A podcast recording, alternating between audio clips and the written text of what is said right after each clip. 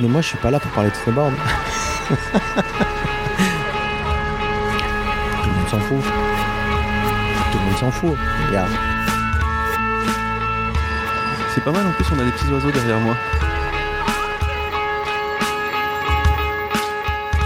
Pour commencer la deuxième saison des Snowsurf Podcast, on a choisi dans ce dixième épisode de discuter avec un pilier du snowboard français, Serge Duprat. Shaper avant même d'être snowboarder, Serge a apporté beaucoup à la planche à neige, qui lui a pas toujours bien rendu. Aux avant-postes de la scène européenne des années 80 avec sa marque Hot Snowboard, il est revenu après une longue parenthèse au début des années 2000 avec une nouvelle marque et une planche pas comme les autres, la Duprat D1. Attachez vos ceintures, ça va bien les gilets de sauvetage, on est au bord du lac d'Annecy avec les petits oiseaux qui sifflotent derrière et le soleil bien trop chaud. Mais la neige n'est jamais loin avec Serge. On est à la plage d'Albigny, donc sur les bords du lac d'Annecy, ce beau lac alpin, et, euh, où il n'y a pas grand monde. De, sur- où il n'y a, pas grand monde sur ce lac, et c'est très bien. Je, je me plains toujours en disant euh, on ne met pas assez en avant les activités nautiques dans nos régions, mais au final, au final, c'est pas si mal parce que quand on y va comme ça, on est tranquille. Et euh, c'est marrant, tu viens de me raconter un peu ta vie, euh, enfin une partie de ta vie que je connaissais pas, puisqu'on se connaît depuis un petit moment maintenant. Et tu me disais que tu étais né juste à côté d'ici. Mais oui, à, à 4 minutes. Oui, ici, à Annecy-le-Vieux, et j'ai fait mes études, une partie de mes études à Annecy, et, euh, euh, j'ai de la famille, euh, et puis j'y suis très souvent, et, ça fait partie de, ces régions où j'adore passer du temps, et voilà, ça fait partie de, je me sens à la maison en étant, en étant à Annecy, sur les bords du lac, ou sur le lac, donc... donc voilà, ouais. Je, je, le, mon home, quand je dis c'est où chez toi où tu te sens bien, bah, Annecy, en- Annecy et les alentours en, en- en font partie. C'est entre le Chablais, euh, Annecy et Genève où je passe beaucoup de temps aussi, ou la Suisse romande. Alors comment tu as commencé le snowboard? Ça t'est tombé comment dessus? Est-ce que tu te souviens de ta toute première fois sur un snowboard? Alors, et- et- si tu veux bien, pour parler du snowboard, il faut qu'on parle d'avant le snowboard, parce que je suis pas venu là par opportunité pour un marché, euh, voilà. Euh, et, euh, et ça avait un sens et une logique et une cohérence. euh, C'est que j'étais, j'étais, j'ai grandi dans une région voilà, au bord du lac. à la fois du lac d'Annecy, mais aussi après, plus tard, du Léman, avec un énorme lac où j'ai énormément pratiqué le voile et j'étais très impliqué dans la voile pendant, pendant énormément d'années, jusqu'en en équipe de France Espoir. Et, euh, et, je me suis mis à la planche à voile quand la planche à voile est arrivée. J'ai découvert ça en 75, en 76, mon papa nous en a acheté une. Et, euh, et en parallèle de toutes les régates qu'on faisait en dériveur, euh, bah, moi, ce qui m'excitait de plus en plus, c'était le windsurf. Et euh, j'étais encore, euh, j'étais encore lycéen et je rêvais que d'une chose, c'est de, c'est de, de naviguer, c'est de faire du windsurf, c'est d'aller dans les vagues. À l'époque, on commençait tout juste. Je commençais le windsurf. euh, j'ai connu le windsurf, ce sport qui, au début, on était sur des grandes planches à voile, et puis j'ai connu, euh, j'ai eu le plaisir, la chance de découvrir, de, de, de voir toute une évolution d'un sport qui a été une évolution majeure et un sport qui, euh, on l'a totalement oublié, mais qui est un sport qui est celui qui a fait la trace dans les sports de glisse, dans les sports de fun, dans les sports extrêmes, qui a bousculé tout ce qui était existant à l'époque. Euh, je suis très, euh, je trouve très dommage que, le, que la planche à voile ait, disparu ou est, est baissé comme, comme ça s'est passé, en faisant des grosses erreurs évidentes. Le snowboard, pour le coup, a fait les mêmes quelques années plus tard. Et, voilà, j'ai vécu ce, sport. J'ai voulu fabriquer des planches à voile au lieu de faire des études euh, d'ingénieur comme ça. J'ai arrêté. Je suis, effectivement parti à Hawaï apprendre à shaper, euh, naviguer et tout ça. Et tous les hivers, j'allais, là-bas et j'ai ouvert un atelier, le premier atelier en, France de planches à voile sur mesure de custom made dans les montagnes. Mais avec une clientèle, une très belle clientèle genevoise, lausannoise, une clientèle suisse à 90%. Euh, qui voyageait aux quatre coins de la planète et je faisais venir des matériaux euh, direct de Californie, euh, les meilleurs produits qu'on pouvait avoir par des copains euh, genevois connectés euh, avant tout le monde en Europe avec, avec des fournisseurs, des marques américaines, voilà, avec notamment avec Robert Etienne de Wind Service qui était le surf shop européen en avance et qui a inspiré tous les autres. Donc voilà, je fabriquais mes planches à voile sur mesure et quand le snowboard est arrivé, ben évidemment, j'ai été intéressé d'essayer. Et puis tout de suite, j'ai voulu en fabriquer. Puis mes premiers clients, c'était mes mêmes clients que ceux qui pratiquaient le funboard de planche à voile.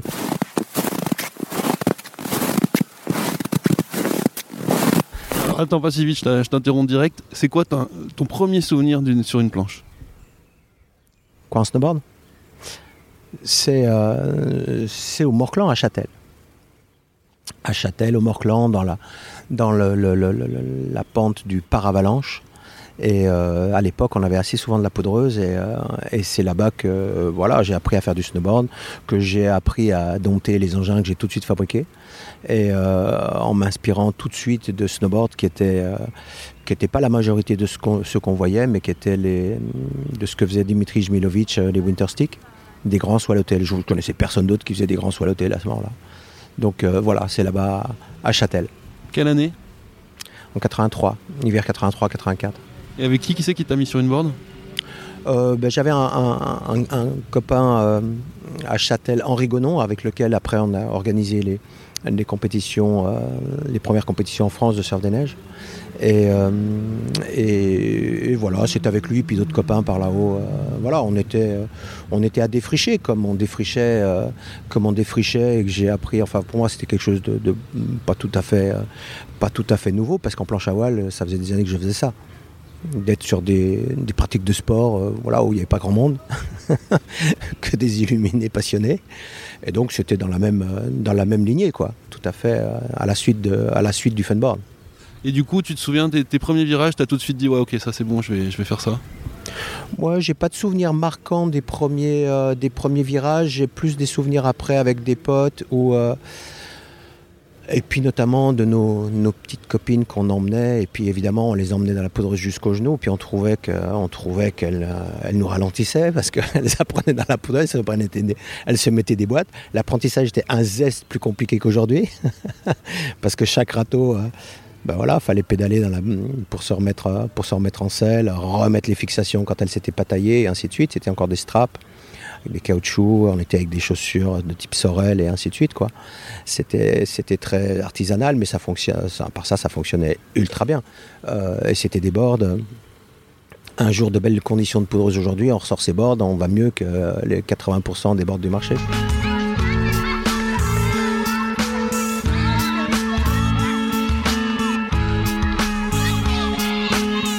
Donc euh, voilà, c'était cohérent, c'était logique et je suis parti de, je suis parti de ça et, j'ai tout de suite eu euh, euh, bah, une, clientèle acquise immédiatement. Et puis il se trouve que je les fabriquais bien dans la construction avec du frein massif, 32 pièces de frein, déjà de la semelle de ski avec de l'ABS. elles étaient chaque fois customisées à l'airbrush, chaque fois des pièces uniques, pressées à chaud avec de l'époxy de ski. J'avais la chance d'avoir à côté de mon atelier qui était sur les hauteurs de Tonon-les-Bains euh, Lacroix, qui était euh, un fabricant de, ski euh, auquel, auprès duquel je me fournissais, j'avais des copains là-bas. Et, et, Duret, auprès duquel je me fournissais aussi, qui était juste à 20 minutes dans la vallée verte, auprès duquel je me fournissais pour d'autres d'autres matériaux. Donc, donc voilà, j'ai tout de suite fait des engins qui fonctionnaient bien, qui étaient fiables, qui étaient performants, voilà, qui étaient voilà, à la pointe. Qui s'appelait déjà Duprat Snowboard? Non, il s'appelait Hot Snowboard parce qu'à l'époque, mes custom planches à voile s'appelaient Hot Windboard. Et donc j'ai fait, après, tout logiquement, des Hot Snowboard. Et ça se ressemblait beaucoup de faire des planches à voile et des snowboards pour toi? Enfin, ce que tu avais appris à Hawaï euh, pour faire des planches à voile, tu pouvais le retranscrire dans les snowboards ou ça avait rien à voir ou ça t'est venu parce que de toute façon, toi, tu avais envie de fabriquer? C'est infiniment plus simple à faire un snowboard qu'une planche à voile. Ça n'a rien à voir. Euh, quand on parle de shaper aujourd'hui, euh, on parle de shaper, euh, ça veut rien dire. C'est comme si tu dis tu es un surfeur parce que tu surfes sur Internet. C'est pareil, c'est aussi con. ça n'a rien à voir. On parle pas de la même chose. C'est le même mot, mais ça veut rien dire. Shaper, c'est travailler la matière. faire une board, une planche à voile en 3D, où tu pars d'un panneau bien plus gros que ce que tu vas tailler, ce que tu vas en faire comme produit final. Euh, voilà, en plus, euh, c'était avec euh, des technologies ou une technique de fabrication comme les surf d'eau, donc où tout était transparent. Tu vois le moindre petit graton, le moindre petit défaut du pain de mousse qui est après air broché et tout le reste doit être glacé. Tu vois ça comme si c'était pas un miroir, mais une vitre transparente. C'est un énorme travail. C'est tout, un, art, un artisanat très très pointu. Faire des snowboards à côté, c'était de la rigolade. Par contre, euh, alors voilà, ok, c'est technique, mais c'est infiniment plus facile. Par contre, euh, l'énorme apport de, tout mon bagage de, de, shaper aquatique, c'est par rapport à la compréhension et à la réflexion de, la gestion des paramètres, quoi fait quoi? Ou en planche à voile, ben, tu as beaucoup plus de paramètres. Et, euh, euh, et, voilà, en fonction de chacun des clients, bah, je faisais euh, une board qui avait des tailles différentes, des volumes différents, des rails différents, des rockers différents, des nose rockers, des tail rockers, enfin bref.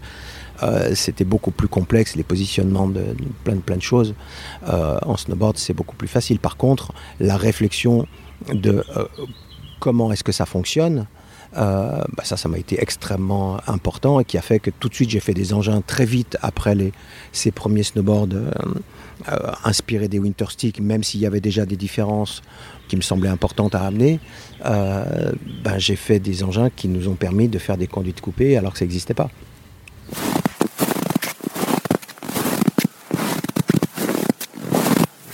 au bout d'un moment, quand on a commencé à faire des protos en se disant bon, ça serait bien d'aller prendre le téléski, le télésiège, euh, en même temps, on a commencé à bricoler des fixations avec des high back, avec des, spoilers. Euh, bah, tout d'un coup, je me suis rendu compte qu'on pouvait effectivement avoir du plaisir à faire du snowboard, même s'il n'y avait pas de la poudreuse, ce qui était un peu un truc pas tout à fait évident au début.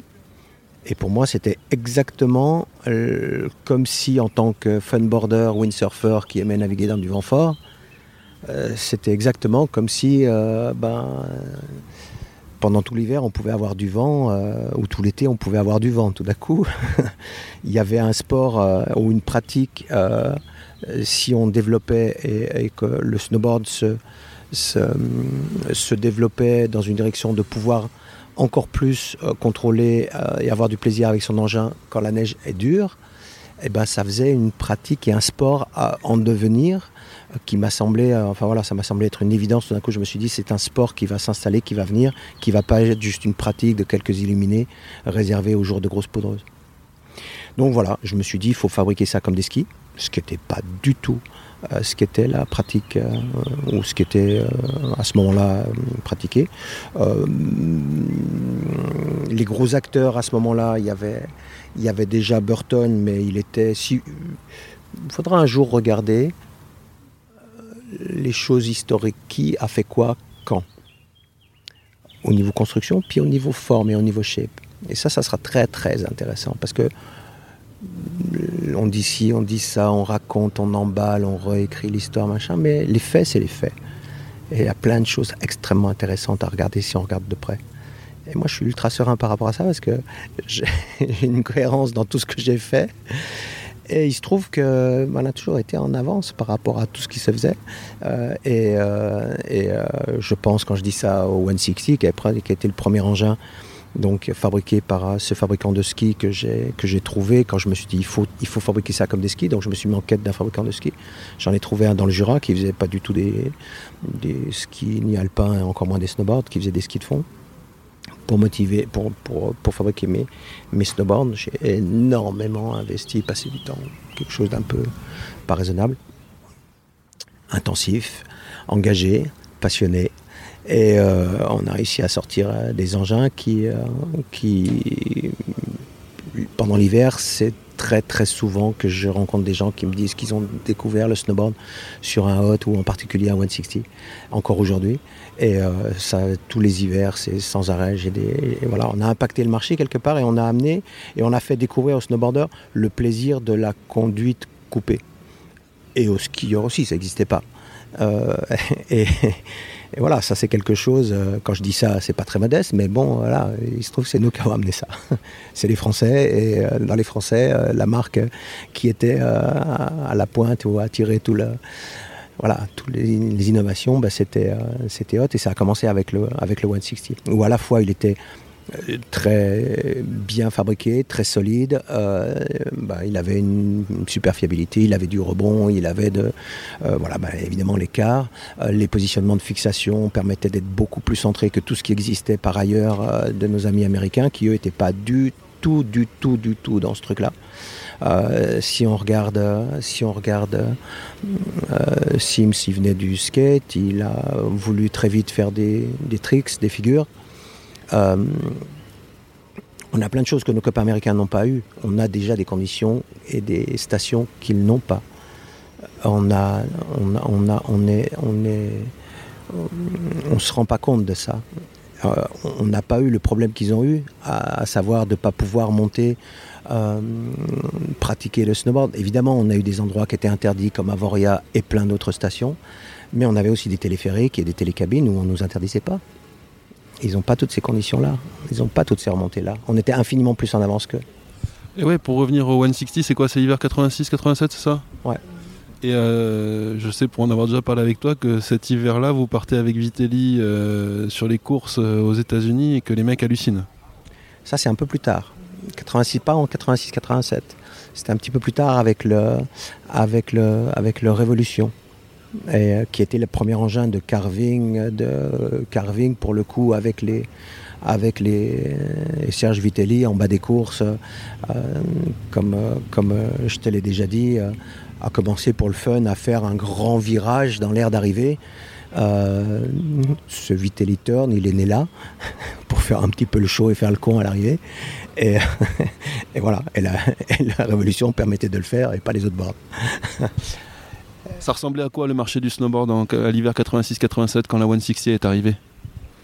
Bah, Ça ressemblait à des boards qui étaient beaucoup plus courtes, qui étaient des boards avec le pied arrière tout à l'arrière, avec des boards qui n'étaient pas fabriqués comme des skis, qui étaient avec des boards qui étaient avec euh, euh, des V ou des arrondis à l'arrière, où ça survirait un pas possible, où les gars étaient obligés de contrebalancer complètement au niveau de leurs appuis. Euh, sur la piste, ça ressemblait à rien, c'était pas efficace, c'était pas fait pour ça.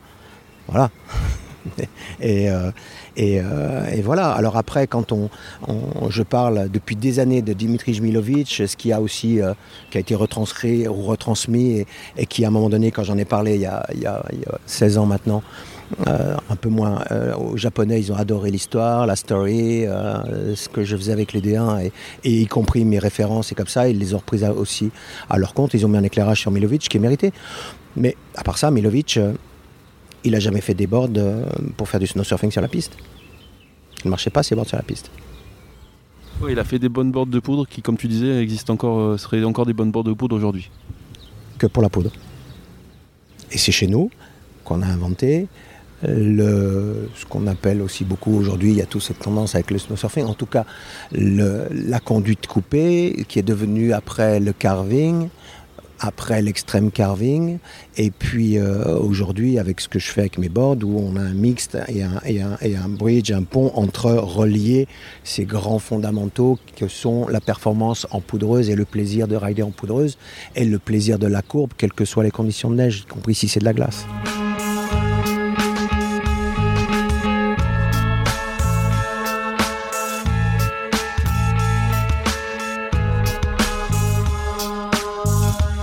Et alors qu'est-ce qui se passe? On va revenir à ce que tu fais avec tes boards, mais ça c'est le début des années 2000. Qu'est-ce qui se passe entre la fin des années 80 et le début des années 2000 pour toi? L'aminage américain. Voilà. On oublie toutes nos, tout ce qu'on a, tout ce qu'on fait, et on se laisse euh, influencer par une culture euh, très freestyle, très voilà que je respecte en basculant et en oubliant nos hard boots, mais sans plus continuer à développer le,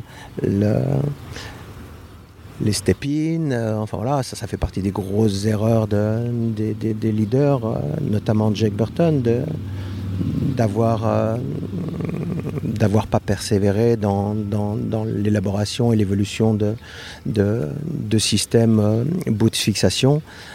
Aujourd'hui, qu'on soit encore avec des, à, devoir se baisser pour fixer quatre euh, quatre boucles. Euh, je dis, ça fait 15 ans que je le dis à tout le monde, quelle serait l'industrie du ski si tout le monde devait se baisser et foutre quatre crochets? Ça serait pas la même chose. Et ça, c'est un gros loupé. Alors c'est très bien, depuis quelques années, ils relancent un petit quelque chose, c'est bien. Mais c'est une énorme connerie, parmi d'autres conneries, d'arrêter ces développements-là. Et donc ce, début des enfin, les années 90, en gros, moi qui, qui ai découvert le snowboard à ce moment-là, et ça me semble une période dorée, pour toi c'est un cauchemar? Non, c'est pas un cauchemar.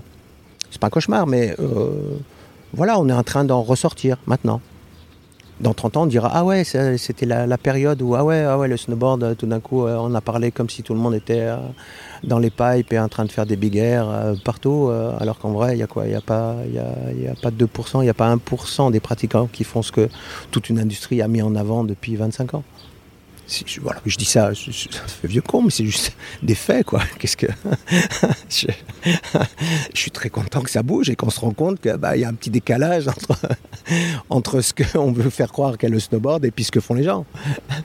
Donc toi, tu fais quoi? Tu repars à Hawaï euh, faire du, faire du windsurf en attendant Qu'est-ce qui se passe avant? En fait, là où je veux en venir, c'est qu'est-ce qui t'a amené à revenir à refaire des snowboards euh, quand je t'ai rencontré moi au tout début du Pra Snowboard en 2003 ou 2004, je sais plus, euh, à Pyongyang J'ai toujours fait des engins parce que j'adore, parce que je pratique, parce que j'aime ça, parce que j'aime ressentir les engins glissant sur l'eau, y compris sur l'eau un peu plus froide que peut être la neige. Et, euh, et j'aime à réfléchir comment ça fonctionne, comment on peut les optimiser pour avoir encore plus de sensations, de performance en forçant moins. Et voilà, en gros, c'est ça. C'est-à-dire que tu montes dessus, puis dis waouh. Et euh, que ce soit avec les. quels que soient les engins de glisse, je ne peux pas m'empêcher d'y réfléchir et de, me passionner pour ça, et c'est passionnant. Et euh, ce qui m'a amené à revenir, c'est que j'ai vu un marché évoluer comme je disais, euh, l'aminage américain, je, dis ça un petit peu exagérément, mais c'est un tout petit peu le cas quand même, euh, voilà, ben, c'est un peu comme si toute une industrie euh, a mis en avant le, freestyle et, et, considéré que tout le monde était freestyler. J'ai le plus grand respect pour le freestyle, mais une fois de plus, moi, j'adore les montagnes, j'adore les régions dans lesquelles on est. On a des terrains de jeu complètement incroyables et je trouvais qu'il n'y avait pas d'engin euh, sur le marché qui existait qui me permettrait d'avoir euh, ces, performances que je souhaitais avoir avec une seule borne, quelles que soient les conditions de neige et pour tous les terrains qu'on peut avoir. Et en plus de faire une board qui corresponde à tout niveau de pratiquant. Donc voilà, ça c'était un peu un challenge un peu fou que je me suis mis. Mais euh, en, gros, j'avais un sentiment quand je suis parti de, Hot, parce que je suis parti, euh, je suis parti parce qu'on m'a un peu, un peu poussé. C'est-à-dire que j'ai fait une licence. À un moment donné, on accélère extrêmement fort. On vendait en France presque 5 fois plus de snowboard que, que Burton. Et euh, il n'y a aucun pays où ça s'est passé, ça. C'est le seul pays au monde où Burton se faisait fumer en long, en large, en travers, dans les ventes, dans les compètes, dans les compètes mondiales, pas que les compètes françaises, évidemment. Euh, dans l'innovation, dans la créativité, dans l'impertinence, dans l'audace, dans tout ça, qui étaient juste des, ingrédients du, du fanboarder que j'étais. Je veux dire, voilà, c'est ça, en fait, euh, mon apport quelque part que j'ai pu amener dans le snowboard, c'est cet état d'esprit que j'ai toujours qui me fait être en tel décalage de l'industrie aussi, parce que l'industrie est devenue d'une tristesse absolue. Et euh, de, voilà, on s'est coupé de tellement de choses de base. Euh, en se calant sur le marché quelque part du, skate, c'est joli, c'est cool, mais moi de voir des gars faire du skate, je trouve que c'est un super sport. Je m'en suis acheté en 76, mon premier skate. Euh, donc j'ai un peu pratiqué aussi, mais de faire des tricks, de glisser, de skater, puis de tirer un peu la tronche parce que c'est tendance de tirer la tronche, puis tu vois jamais un gars sourire, puis jamais un gars montrer qu'il a du plaisir. Bon, c'est un truc citadin, urbain, certainement, mais moi, c'est pas mon truc. Je trouve que le snowboard était devenu infiniment trop comme ça. Et, euh, une industrie, euh, voilà, drivée par du marketing. Et une industrie drivée par du marketing, les chefs marketing, ce sont des techniques qui fonctionnent pour du business, bien sûr, mais au bout d'un moment, euh, les chefs marketing, c'est pas des techniciens. et faire évoluer un sport, voir la vision d'un sport, où il faut le mener, quelle est la pratique, quels sont les événements à faire ou pas faire, c'est pas les gars du marketing qui vont faire, c'est pas les gars des propriétaires, enfin voilà, ou très peu de gars dans nos industries ont un peu une vision de ce qui se passe et ce qu'il faudrait faire pour faire avancer le sport, c'est pas leur sujet. C'est triste, mais c'est comme ça. À l'époque, ça l'était. On était passionnés. Les revendeurs étaient passionnés. Ils essayaient nos produits. Et quand ils leur plaisaient, ils les achetaient.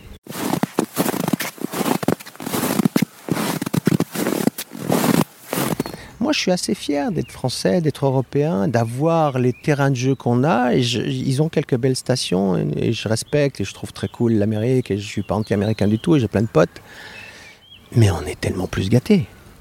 On est tellement plus gâtés. Alors voilà, on se limite, voilà, et, et on n'a pas les relais, on n'a pas du tout tous les relais médiatiques qu'on devrait avoir. Et j'ai vu depuis plus de 30 ans, bientôt 40 dans l'industrie du windsurf et ci et ça, ou de la glisse en général, tellement de produits, mais de cac arrivés des US. Mais là, voilà. Et, tout de suite, ils ont un tapis, rouge, qui leur est déroulé, qui ils ont un éclairage et l'emballage, c'est cool. Et nous, on n'a pas ça. On n'a pas ça du tout. Et, c'est comme, comme je disais, si on n'était pas légitime. Et ça, c'est ça, c'est un vrai gros euh, problème dont nos médias ne se rendent pas compte, mais qui est un énorme préjudice. Nous, quand on va dans les US, ils ne nous déroulent pas le tapis rouge. Hein. Pas du tout. C'est Trump style, hein. mais ça a toujours été. Donc, euh, et on ne se rend pas compte de ça. On est uber naïf. Uber naïf. Et ça, c'est dommage. C'est dommage pour nous, c'est dommage pour euh, ce qu'on fait, c'est dommage pour le rayonnement qu'on pourrait avoir, c'est dommage pour, euh, bah, pour des boîtes comme, euh, comme la mienne, parce que c'est un énorme préjudice de ne pas avoir les éclairages mérités. alors que les, je te coupe, mais alors que les tarot tamaï et les Gantum Sticks, c'est plus fashionable aussi Ou comment, comment tu vois la différence C'est quoi la différence entre être français et être japonais alors? Bah, La différence, c'est que.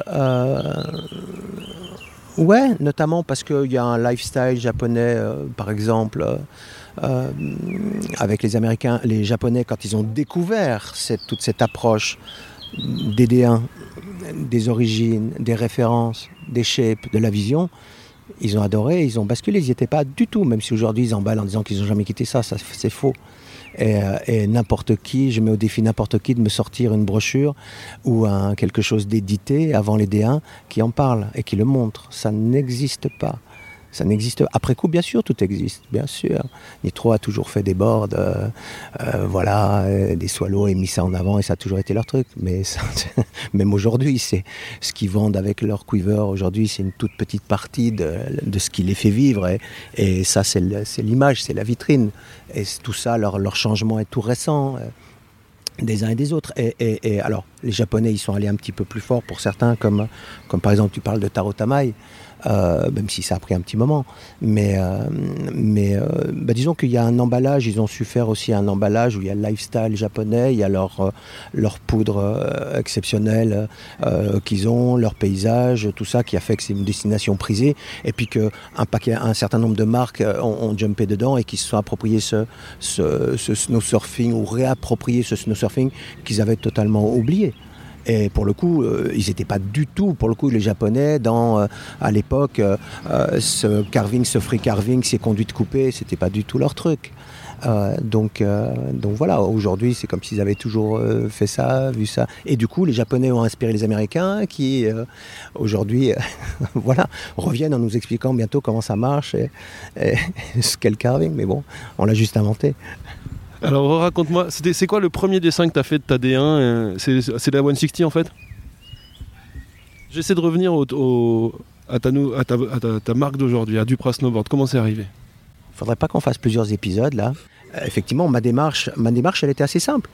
Euh, elle était assez simple et assez naïve aussi. Parce que je me suis dit, l'industrie, je vais amener, je pense pouvoir amener quelque chose qui, ben voilà, qui va surprendre, ok, qui est euh, d'évidence à 180 du marché, à 180 degrés du marché, mais, mais, ça fonctionne, donc euh, je, peux revenir sur le marché et, imaginer euh, avoir un, succès, commercial et vivre de cette nouvelle aventure mais j'avais pas tout estimé comme il faut et j'avais pas du tout, euh, euh, j'avais pas du tout fait attention euh, qu'en quelques années les, motivations d'achat ou les avaient énormément changé.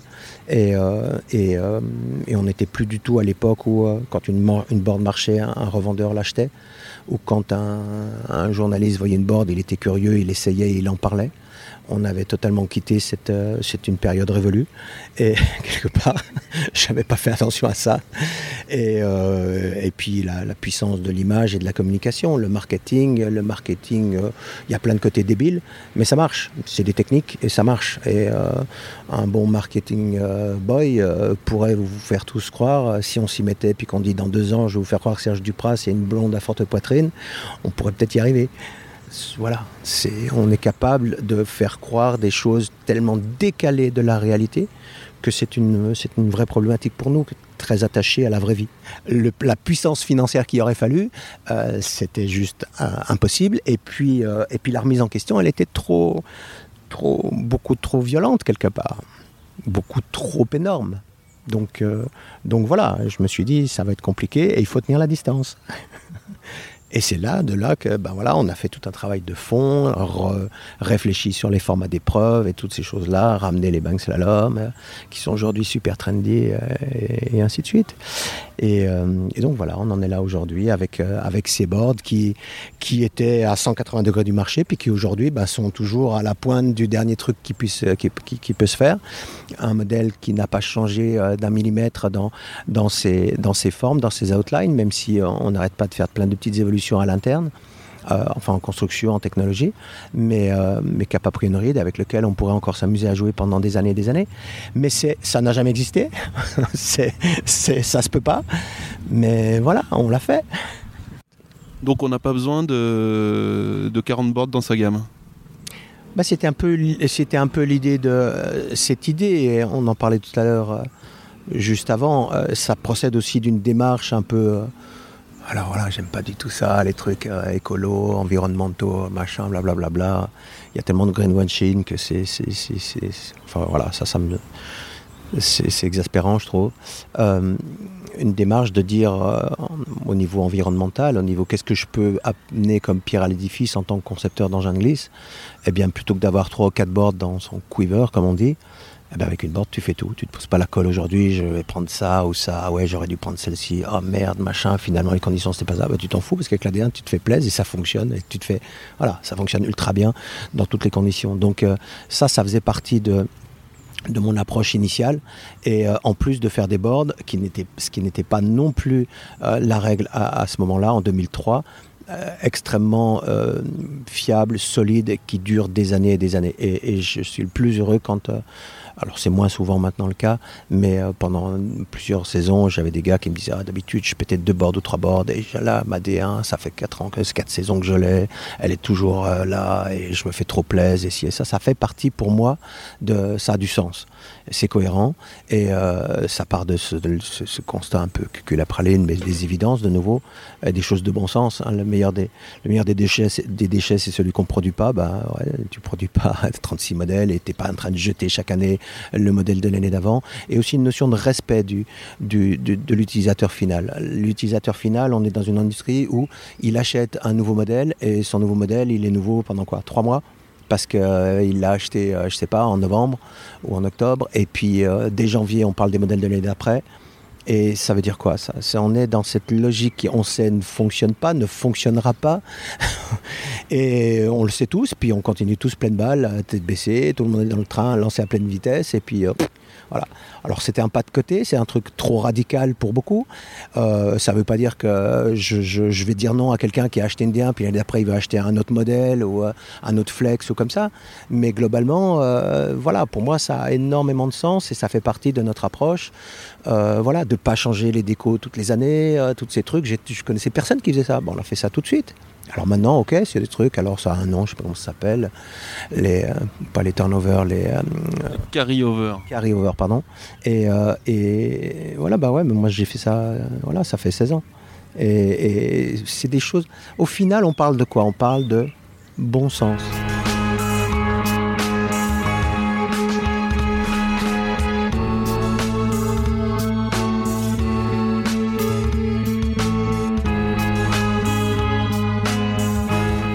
Regarde euh, l'évolution des shapes euh, depuis le début du snowboard, allez, ça fait quoi Ça fait 40 ans. Euh, et aujourd'hui, si on prend, je sais pas combien il peut y avoir, allez, peut-être 500 modèles différents sur le marché en ce moment, allez. On voit quand même pas mal de shapes différents et des shapes un peu rigolos et des, des boards plus courtes, plus larges, des boards. Bon, beaucoup de boards au nez pointu, tiens, on se demande d'où ça vient.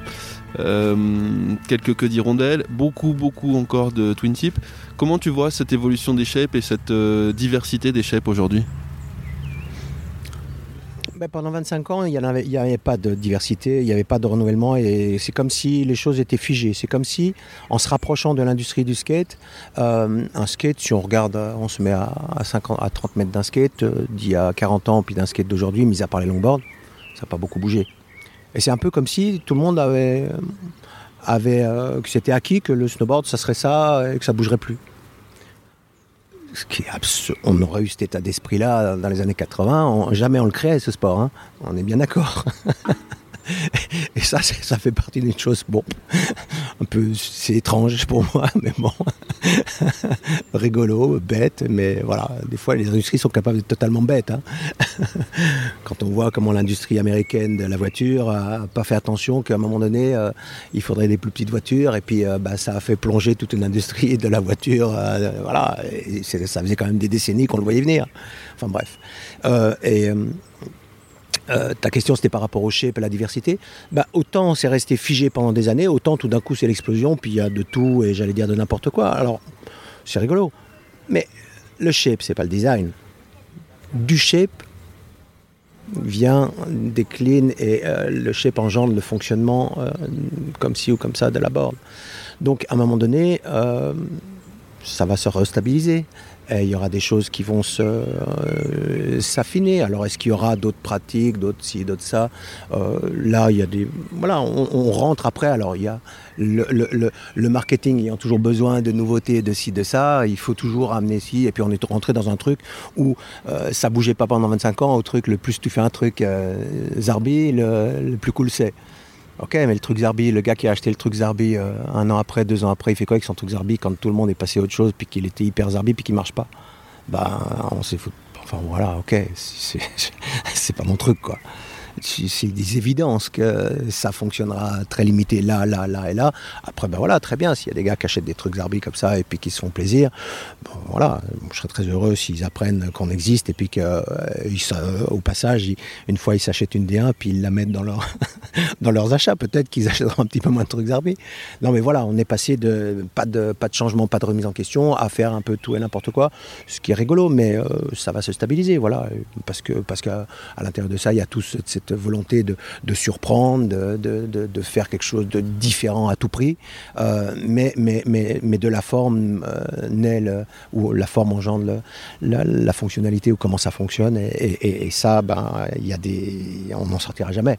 Donc, euh, à un moment donné, il y a des, y a des choses, des, grands fondamentaux et des grands principes reviendront. Il y, y aura, comment dire, ça va se restabiliser. Je dis pas que toutes les bornes dans l'avenir auront un look de D1, mais euh, serais, ça me semblerait assez logique que ça soit le cas. Et euh, tu penses pas qu'il y a quand même une question de. Tu as déjà déjà répondu un peu à cette question dans le cours de cette interview, mais tu penses pas qu'il y a aussi une question de terroir? C'est-à-dire que tu rides pas quand même les mêmes boards Bon, évidemment, tu vas me dire que la, la la D1, elle, transcende un peu ça, mais tu rides pas forcément la même board pour rider des spines en Alaska, euh, de la forêt au Japon et, et euh, la neige euh, de Chartreuse euh, une mauvaise saison quoi. Alors, pour le Japon, ça fonctionne très bien. après, voilà, ils ont de nouveau pas la chance qu'on a au Japon d'avoir des terrains de jeu comme on a. Ils ont quelques.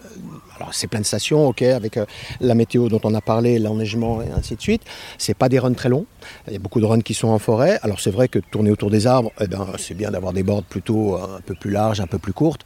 Euh, très bien. Ça ne veut pas dire que les, les D1 ne fonctionnent pas. Elles fonctionnent à, merveille. Mais là, effectivement, on peut avoir des choses, des, boards un peu plus adaptés à ça. Après, quand on les a chez nous, bah, c'est pas la board de tous les jours. Loin de là. Euh, voilà. Euh, L'Espagne en Alaska, bah, l'Espagne en Alaska, effectivement, tu n'as pas besoin d'une board super rapide et qui accélère super fort comme la D1 d'une façon extraordinaire par rapport aux autres boards. Et ça, ça serait rigolo une fois de faire des petits comparatifs. Euh, c'est un paramètre dont on parle jamais. parce que c'est super raide, donc tu n'as pas besoin de board rapide, évidemment. Tu n'as pas besoin de board qui flotte beaucoup parce que de toute manière, c'est raide et tu es sur l'arrière, tu es un freiné. Enfin voilà. Donc évidemment, mais ça, qui, quelle est la proportion de gens qui utilisent ces boards-là, qui sont dans ces conditions. Donc euh, voilà, ceci dit, elle fonctionne aussi. Euh, voilà, moi si je dois faire une board pour les gars qui sont que dans les spines en Alaska, bah, je ferai une board qui soit différente d'ADR, mais probablement différente des boards qui existent aussi. Euh, voilà, donc c'est une, vraiment une, le, le, shape euh, voilà, une cohérence par rapport au, programme et à toute cette utilisation, cette diversité. Et je, je crois pouvoir dire, euh, ça fait des années que je le pense, mais je pense qu'aujourd'hui on peut le dire parce que c'est quelque part, ça, chaque, chaque hiver qui passe, l'acte de plus en plus, qu'on a, on a redéfini le terme de polyvalence, quelque part. Voilà.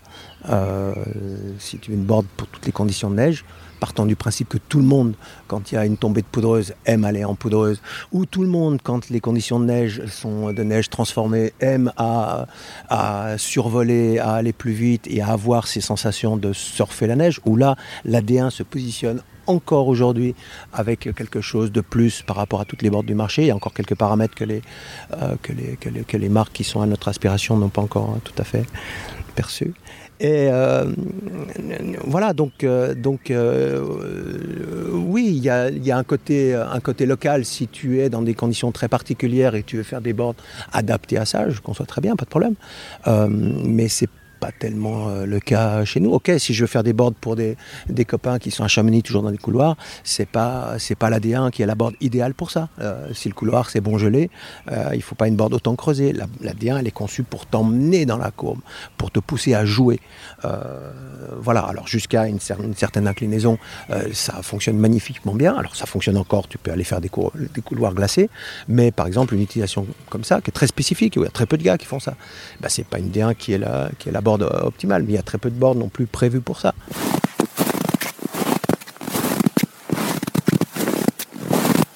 Tu crois qu'il y a un avenir pour ça, pour des boards vraiment tailor-made, euh, maintenant qu'il y a des facilités de fabrication, des facilités de... Tu crois qu'il y a un avenir pour des boards un peu plus euh, justement personnalisés Ce sera ça la board euh, du 21e siècle, la future board ou, ou, au contraire ce sera des boards comme on peut en voir chez Burton ou chez toi ou chez les majors, des boards qui correspondent au plus de monde possible? C'est dur à dire. Quand tu dis qu'il y a des facilités de fabrication, ça veut dire quoi? Ça veut dire, euh, ça veut dire. Bah, ça veut dire que maintenant, tu peux aller euh, chez les copains en Tunisie et faire 50 boards, euh, quand avant, il fallait faire des grosses commandes et c'est plus facile de faire des petites quantités. Ça veut dire que oui.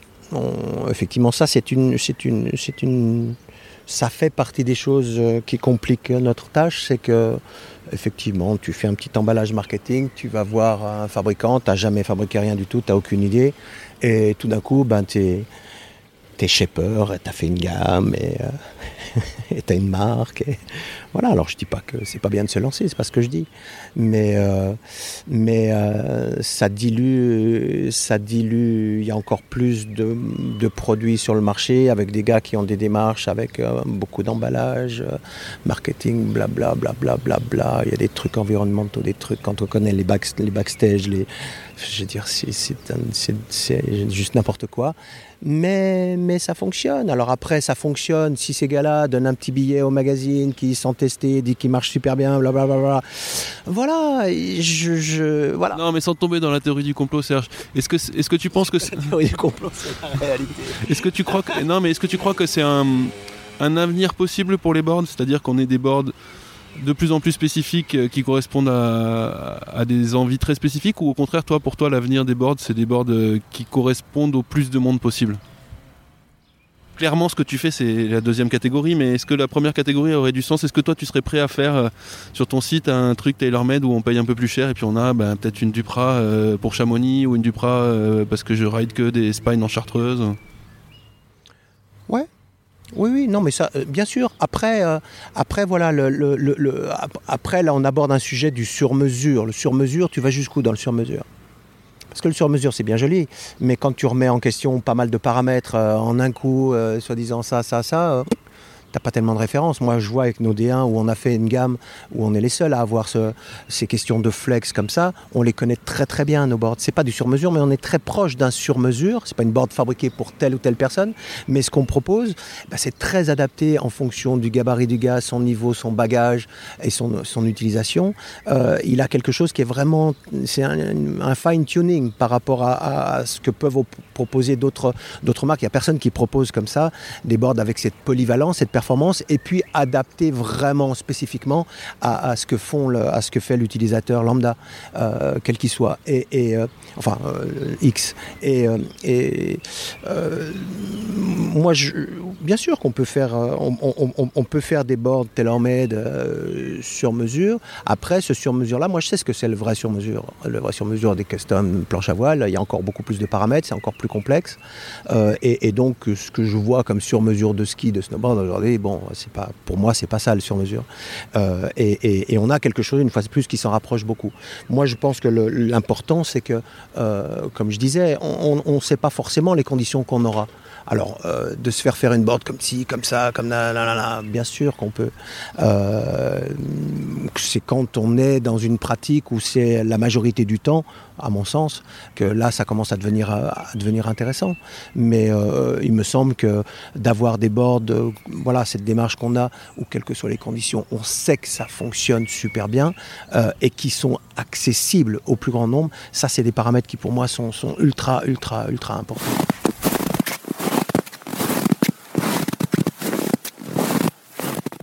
Pour finir, c'est quoi ta station préférée? Toi qui, as, vu un peu du pays, hein, euh, tous les endroits qu'on a cités dans ce podcast, euh, tu y es allé. C'est quoi euh, ça, ça, reste de revenir à la maison C'est le Chablais? Moi, j'adore découvrir des stations. j'adore découvrir des stations. Je suis allé, par exemple, je vais raconter une petite histoire. Je suis allé l'autre jour, en début de saison, à Madonna di Campiglio parce qu'on n'est pas voilà on n'est pas qu'en France et, euh, euh, voilà on a commencé à faire un peu plus de tests en Autriche en Italie à Madonna di Campiglio euh, j'ai adoré cette station aussi parce que j'y ai vu une proportion de snowboarders qu'on n'a pas chez nous euh, pourquoi? À Madonna di Campiglio, il y a trois écoles de snowboard, de snowboarders qui sont enseignants exclusivement de snowboard, pur et dur. Ils sont 70 enseignants de snowboard exclusifs à Madonna di Campiglio, plus il y a 11 ou 15 écoles de ski qui ont aussi deux ou trois euh, snowboarders à l'intérieur. Bref, tout ça, d'avoir des stations où il y a du monde qui fait du snowboard, j'aime ça. À Lax, à Avoria, euh, voilà, je, trouve dommage. Alors bon, ça c'est par rapport aux pratiquants. Je trouve, euh, je, trouve triste. En France, à la fois, on est un, des pays au monde où on a la plus, cette plus grande diversité absolument incroyable dont on parlait tout à l'heure. Et à la fois, c'est le pays qui se porte le plus mal au niveau snowboard des pays développés. Je le vois quand je voyage. Voilà, là, on se heurte et on est par rapport à des problèmes politiques, de voilà tous ces trucs fédéraux pour lesquels on a déjà pas mal brassé il y a quelques années, euh, qui nous plombent clairement notre industrie, mais clairement, mais d'une manière dramatique. Et, euh, et euh, alors voilà, moi c'est une situation dont je me satisfais pas et je me satisferai jamais, euh, mais ça nous impacte, ça nous impacte directement. Alors qu'on crée, alors qu'on a les terrains de jeu, alors qu'on a tout, et, euh, et on, est, on, est, ridicule. Alors ça me fait assez rigoler quand euh, je fais par exemple au ski débrief à Val d'Isère et puis que j'entends les instances, les autorités dire ah oui, alors il y a le développement, il y a la Chine et ci et ça, et puis tout d'un coup il y a quelqu'un qui dit ah ouais mais en Chine il y a autant voire plus de snowboarders machin, et puis aux Jeux Olympiques ah oui il y a plus de spectateurs qui regardent euh, le snowboard que la descente des, des Jeux Olympiques en ski.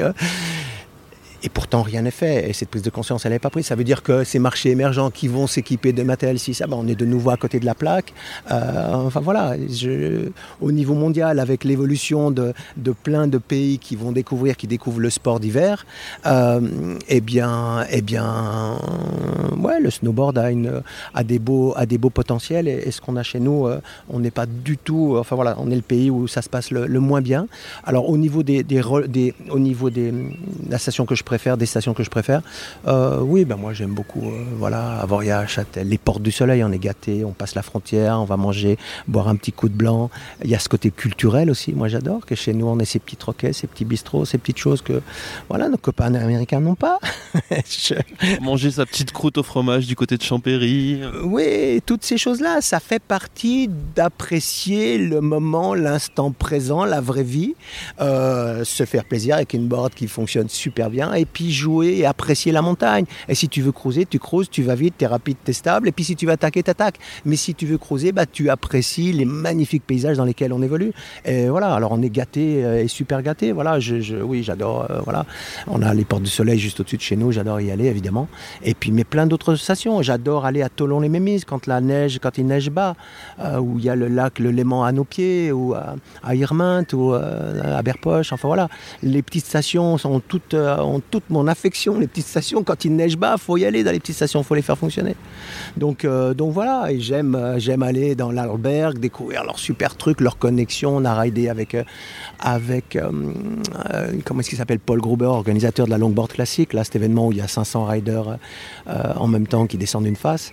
Et, et on est allé rider la veille ensemble dans l'Alberg à Stuben, une toute petite station qui est maintenant connectée à tout. Don, Lèche, Zours et compagnie et compagnie. Euh, moi, j'adore découvrir les endroits, les diversités, les cultures. J'adore aller à Zermatt. Je vais régulièrement à Zermatt. C'est le joyau, c'est la perle de la perle, Zermatt. C'est, un, diamant brut. Euh, mais j'adore basculer de l'autre côté à Tchervigna, puis d'aller manger une polinte. voilà. Voilà. Alors, voilà, je suis pas académique non plus dans mes choix, mais c'est comme ça. Bon, on a compris, t'aimes le snowboard, t'aimes la neige, Serge, c'est ça qui fait plaisir. T'aimes l'eau aussi sous sa forme la plus liquide, ce que je comprends pas très bien, mais bon. Ça, c'est toi qui choisis. Ben, je viens de là, je viens de là. Mes boards ne seraient pas comme elles sont si j'avais pas cette culture aquatique euh, de, du ressenti, euh, voilà, de ce ressenti aquatique que j'ai voulu retransmettre sur les boards et qui, pour le coup, ben, on les retransmet. Et je ne saurais pas, à l'époque, amener euh, le carving sans avoir cette compréhension des paramètres. Merci beaucoup, Serge Duprat, c'était passionnant. Merci à toi. Tu as, tu as réussi à m'extirper de trois trucs. Euh, j'étais pas parti pour, mais il faudra, il faut qu'on discute pour, euh, pour propager tout ça. On aura peut-être une saison 2. Allez, merci Serge, à plus. Merci, ciao.